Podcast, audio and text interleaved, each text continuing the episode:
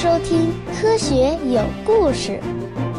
比科学故事更重要的，更重要的，更重要的，更重要的是科学精神。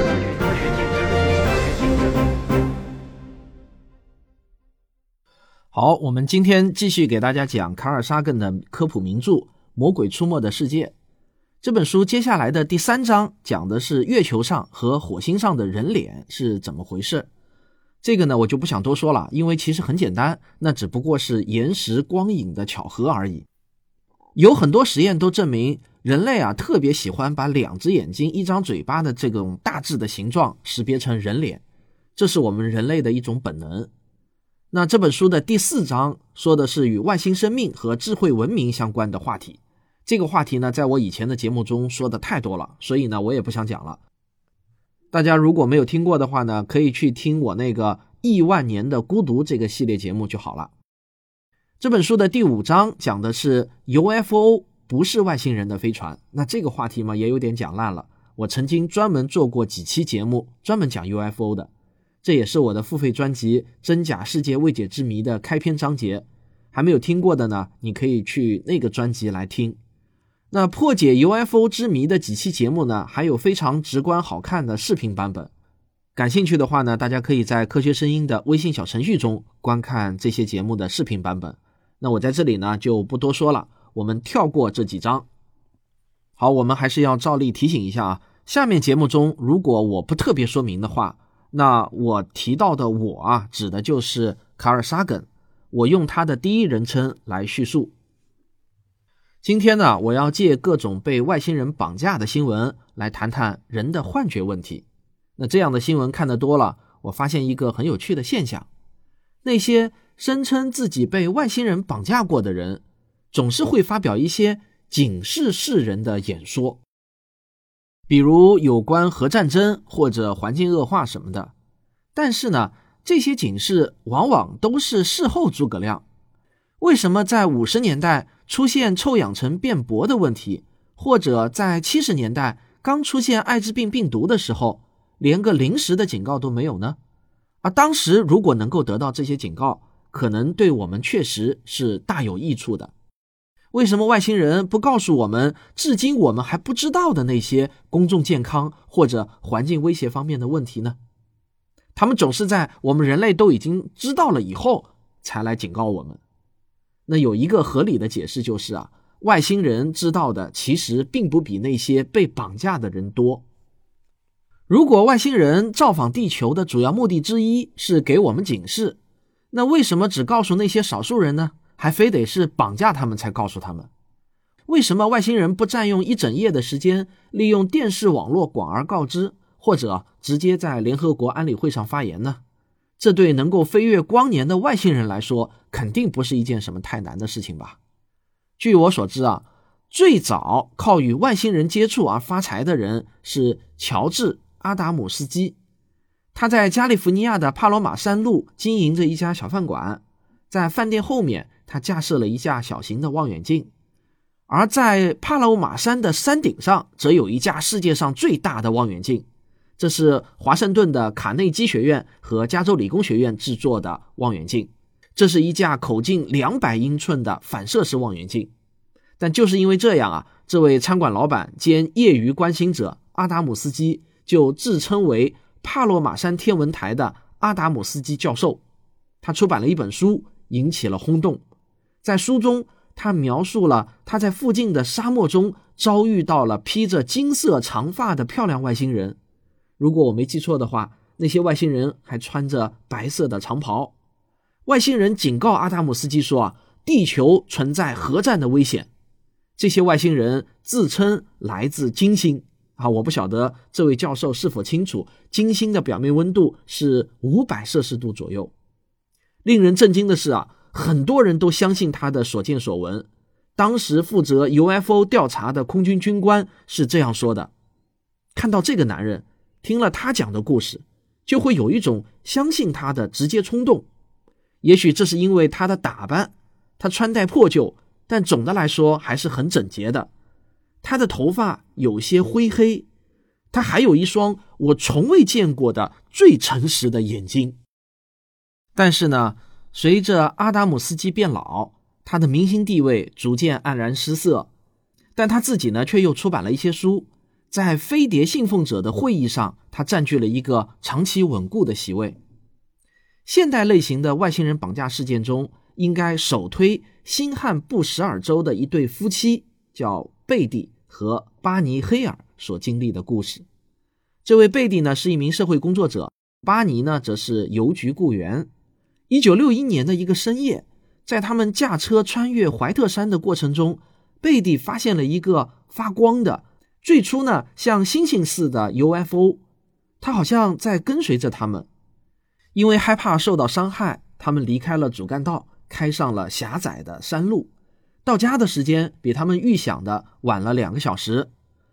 这次经历啊，促使贝蒂读了一本写 UFO 的书。不久之后，贝蒂就经常做可怕的噩梦。在梦中，他和巴尼被劫持到 UFO 上。巴尼无意中听到贝蒂把他做的梦讲给朋友、同事和 UFO 爱好者。令人奇怪的是啊，贝蒂从来没有直接和她的丈夫讨论过此事。遇到外星人的事件大约一周之后，他们向人们描述那个烙饼状的 UFO。透过那个飞行物的透明的窗玻璃，他们还看到了以前从未见过的生物的形象。几年之后呢，巴尼的心理医生将他托付给了波士顿的催眠术士本杰明·西蒙医生。贝蒂也同样接受了催眠术的治疗，在催眠的状态下，他们分别详述了在失踪两小时的过程中所发生的事情。他们看见了 UFO 停在公路上，他们被带到 UFO 中，他们的身体部分失去知觉。在那个飞行物中有一些矮个儿、长鼻子的灰色人形生物，这些生物强迫他们做着非常规的体检。包括用一根针刺进贝蒂的肚脐。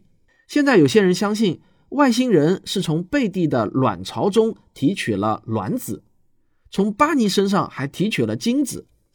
头领还给贝蒂看了一张星际空间图，图中标有飞船的航线。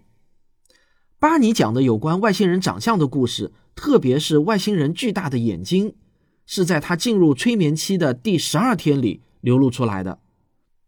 而电视系列片《外空世界》中外星人的形象就是按照他的描述设计的。他们的故事在社会上引起了热烈的反响。一九七五年，这个事件被做成了电视纪录片。这些节目试图向观众传达这样一个可怕的事情，那就是啊，这些灰色矮个儿的外星绑架者已经进入了数以百万计人类的心灵中。我曾经呢也与巴尼夫妇和西蒙医生谈过几个小时，贝蒂和巴尼的热心与诚恳没有被误解，我也能理解他们在这种古怪而令人难堪的境地下成为公众人物的复杂心情。在他们的允许下，西蒙为我播放了他们在催眠状态下的录音磁带。有生以来给我留下最深刻印象的是，当巴尼在描述那次遭遇。可能更好的说法是绝处逢生的时候，他的声音中所流露出来的那种极度的恐惧感。这里啊，我有必要对西蒙医生再做一些额外的介绍。他是催眠术的热情推广者，他得到了约翰富勒的畅销书《被中断的旅程》的一大笔稿酬，因为这本书中是有一些关于巴尼夫妻的经历。那如果西蒙声明他相信这对夫妻所描述的事情，那么我相信啊，这本书的销量还会涨，而他本人还可以得到额外的一笔可观的版税。然而他没有这样做。但是西蒙医生同样也不认为这对夫妻在撒谎。那既然不认为在撒谎，又不相信他们说的话，那这又是什么意思呢？很简单啊，他认为这对夫妻在描述的是一种幻觉，一种类似做梦的经历。一八九四年。英国做了全世界第一次对觉醒状态下幻觉的全球调查，从那时至今，数次调查的结果都表明，百分之十到百分之二十五的普通正常人在他们的生活中至少体验过一次生动的幻觉。通常呢是听到一种声音，或者看到一个实际并不存在的物体。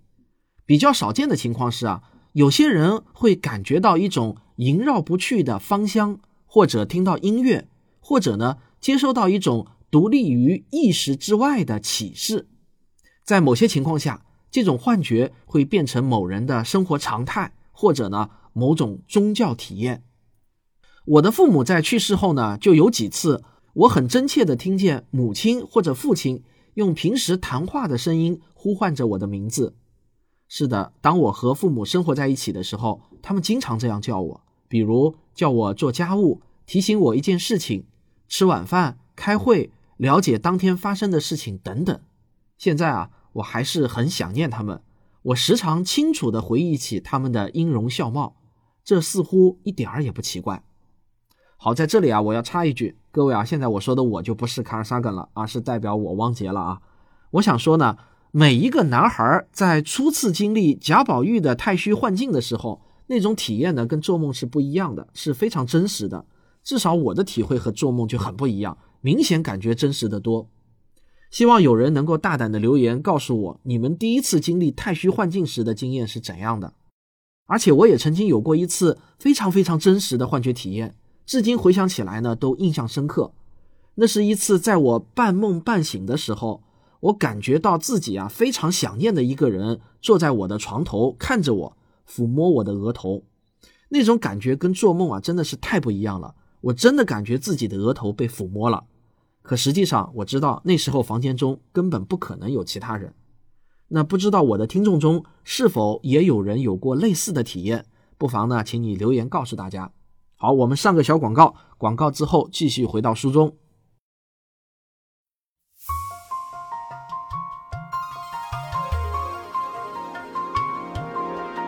宇宙自然生命简史》的视频版已经在科学声音微信小程序中上架了，欢迎大家走进可以看的万物简史，再次感受科普经典的魅力。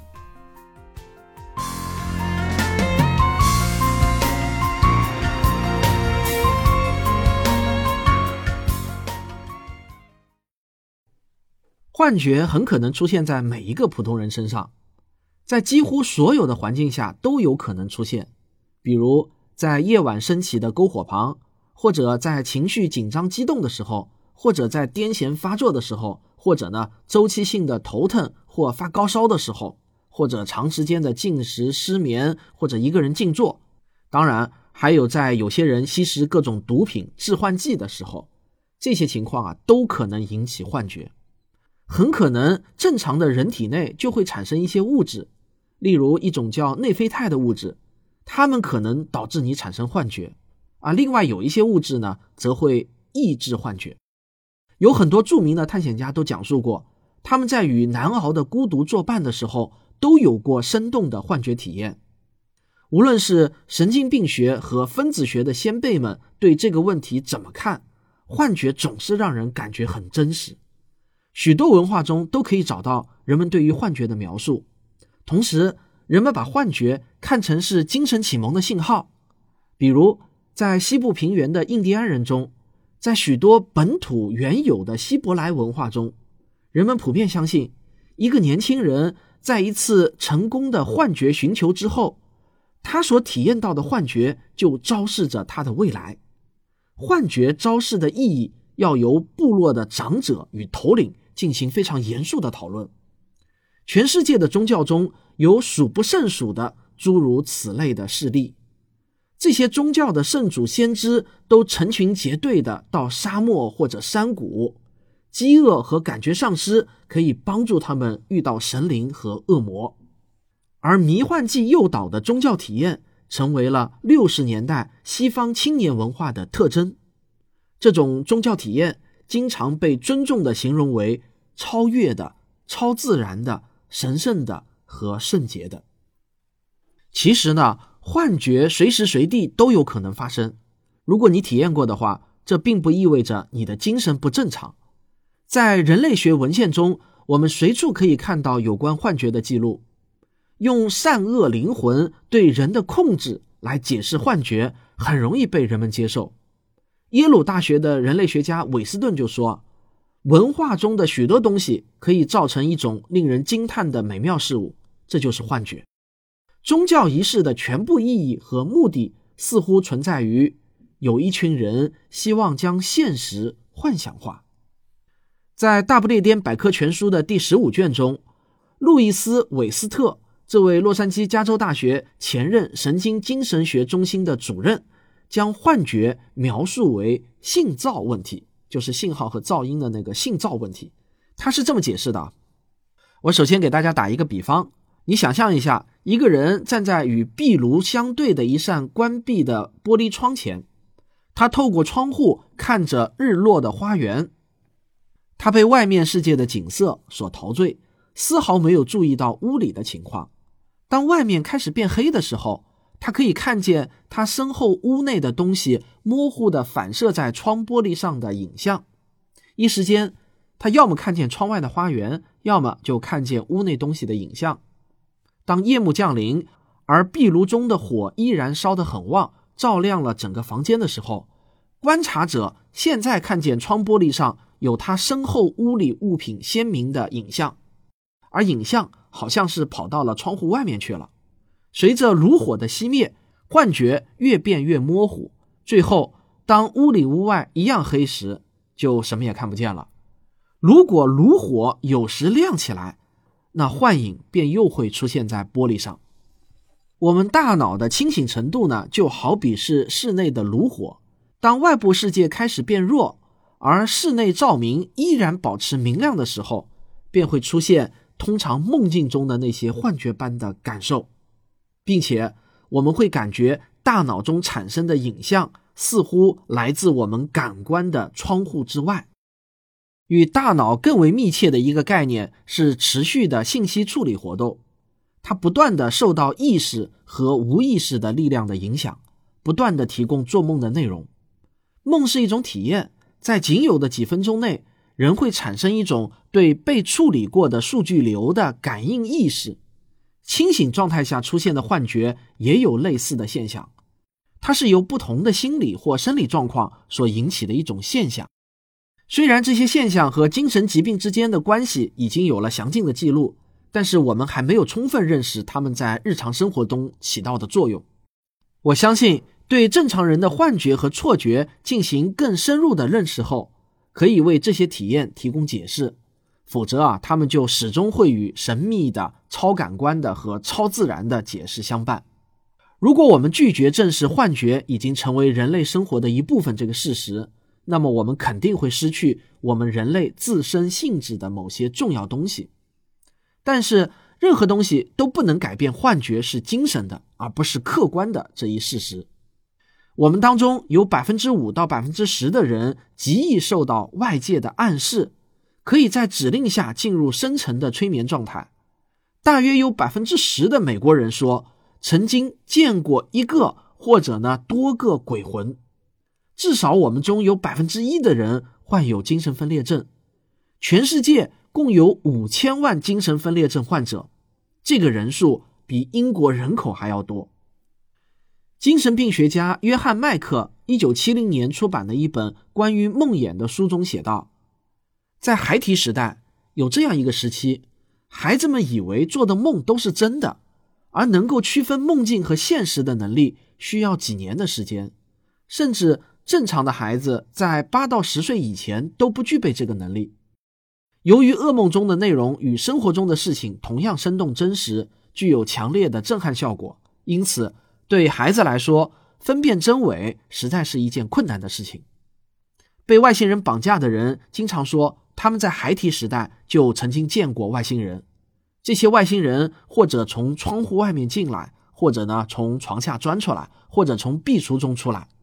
但是，全世界的孩子也都在讲述着这样一些故事。这些故事中呢，都有描述仙女、精灵、鬼怪、妖怪、女巫、小鬼和一大群所谓的虚幻的朋友。我们因此可以说，有两群不同的孩子，一群看到的是想象出来的地球人或者鬼怪，而另一群看到的则是真实的外星人。但如果我们说这两群孩子所看到的或幻想的都是同一种东西，那不是更有道理一些吗？大多数人都会回忆起在两岁或者再大一点的时候，当看到似乎是真的，但实际上是想象出来的恶魔的时候。特别是在夜晚或者黑暗中看到这些东西时所受到的那种惊吓。我就还清楚的记得，当我大受惊吓时，藏在被子下面，直到实在无法忍受时，跑到父母的卧室中寻求安全的情景。专画恐怖故事的美国漫画家加利拉尔森在他的一本书的献词中曾经这样写道：“当我还是个孩子的时候，我们的房子里就充满了妖怪。”他们藏在壁橱里、床下、阁楼上、地下室以及别的地方。当夜幕降临时，他们就四处游荡。本书献给我的父亲，是他使我安然无恙。孩子害怕黑暗的部分原因，可能是从人类的进化历史开始，直至不久之前，孩子们从不单独睡觉，而是由一个成年人，通常呢是母亲来看护着睡觉。他们生活的很安全。但是啊。现在呢，我们坚持让孩子单独睡在一个黑暗的房间中，每晚对他们说晚安。而且，我们对孩子有时的不高兴并不理解。对孩子来讲，幻想可怕的妖怪能使他们产生很好的成长的感觉，就好像幻想奔跑的狮子或猎狗能够帮助蹒跚学步的孩子不要远离他们的保护人。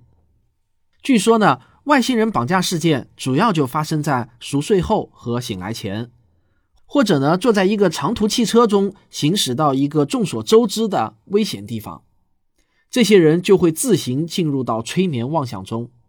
当病人说自己恐怖的大叫，而其配偶却沉静的睡在身边时，治疗师们往往会感到迷惑不解。然而啊，我想说，这不正是典型的梦吗？难道在梦中，我们的求救声别人能够听得到吗？一种尽管并非尽人皆知，但却普遍存在的类似感到被外星人绑架的心理综合症，被称为睡眠性麻痹。在中国，这个呢也被叫做“鬼压床”。许多人都有过这种体验。这种状态经常出现在半醒半睡的朦胧时期，它会持续几分钟或者更长的时间。这个时候啊，你不能动弹，万分焦急，你会感到有一个重物压在你的胸口。好像有什么东西坐在或躺在你的胸上，那你的呼吸呢也会变得急促，并且感到困难。你还可能会产生视觉或者听觉上的幻觉，你会感到有人、鬼、小精灵、动物或者鸟啊什么的出现在你的身边。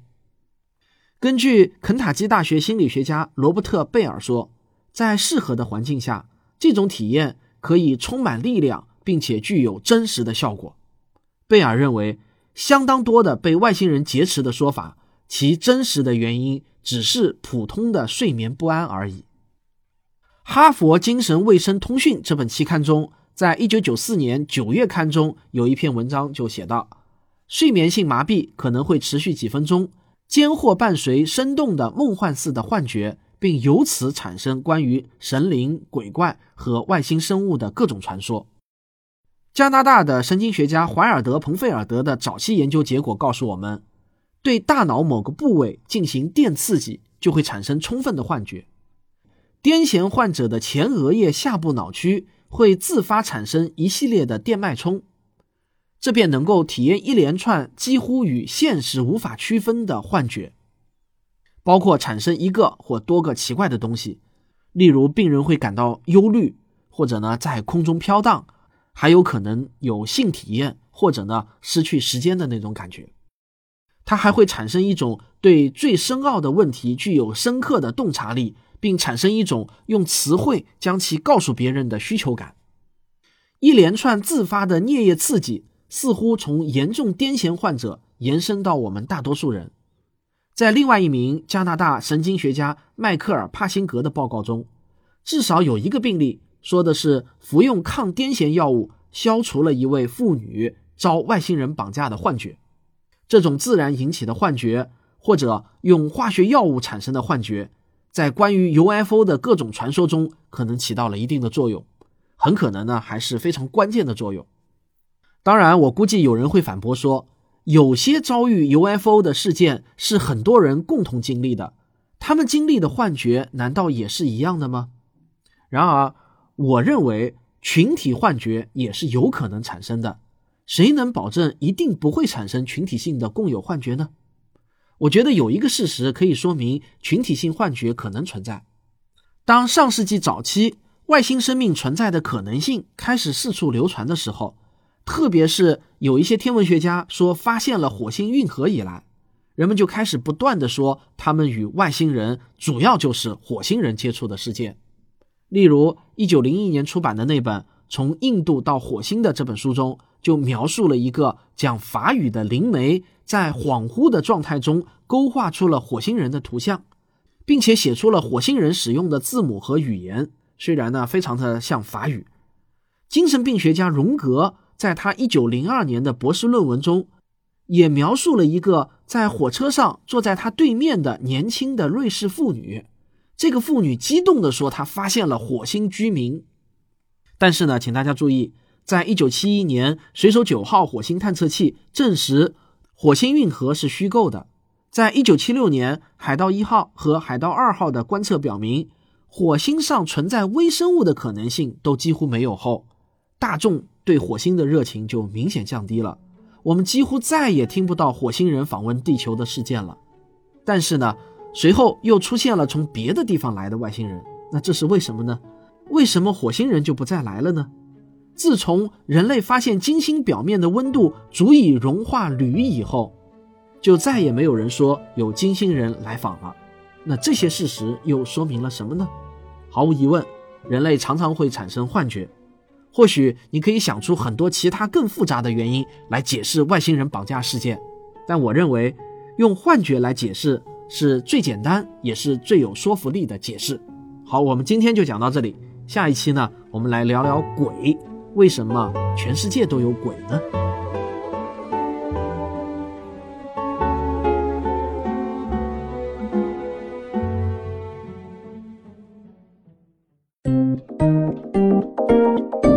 科学声音。呃，今天啊，有两个事情要告诉大家。可能你们还记得，我今年年初的时候说过啊，要计划办一个新媒体科普创作训练营的事情。那过完年以后呢，我就一直在制定课表，联系授课的嘉宾。那经过两个多月的精心设计啊，这份科普训练营的详细课表以及授课计划呢，我是终于弄完了。一周之内，我就会在“科学有故事”的微信公号中正式发布招生简章，并且呢。接受报名。那正式的开课的时间呢，是在五月十二日。在这之前呢，还有很多准备工作要做。我特别说明一下，这一期训练营的名额呢是二十个。